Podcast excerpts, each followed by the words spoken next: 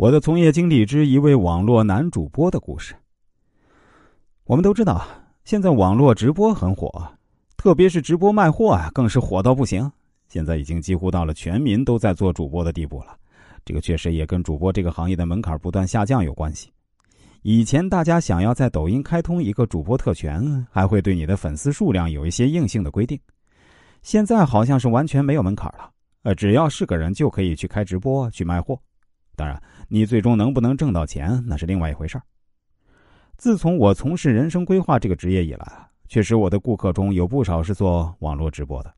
其实，我从职业策划的角度来看呢，这个职业并不适合所有的人，而且里面的水很深，百分之九十以上的主播呀，其实是挣不到多少钱的，甚至有很多呢是亏本赚吆喝。我甚至还看过媒体上报道说，有的主播一年营业额高达一个亿。那最终能够挣到多少钱呢？答案是最终赔了八百万。这八百万是怎么赔的呢？这里的原因就复杂了，比如人工、水电各种其他开支，还有就是这一个亿里面，那并不完全是真实的数据，里面有很大一部分啊是自己花钱找人来给自己刷的数据，也就类似于刷单所产生的数据。还有就是你的同行故意整你，故意拍你的商品，然后以各种理由找茬儿。说你的东西这不好那不好，威胁说如果你不赔偿他呢，就会在平台上给你差评。你为了破财消灾啊，很可能也是硬着头皮去赔偿他。当然，还有一些那就是职业的差评党，专门以差评来威胁卖家。比如曾经有一位男主播找到我，就说这个行业确实是一年比一年难做了，因为他做的比较早，以前确实还挣了一些钱，那今年是完全没挣到一分钱。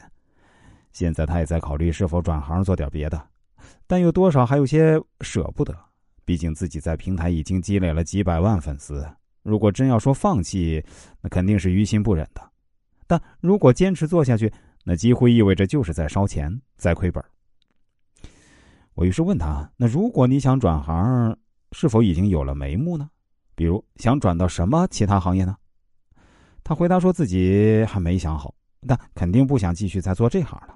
因为这一行现在的价格其实都非常透明，同行之间竞争非常激烈。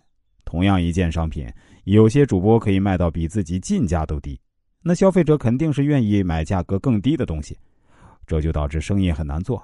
问题是，那个卖低价的同行那也是在赔钱，但人家愿意赔钱来做人气，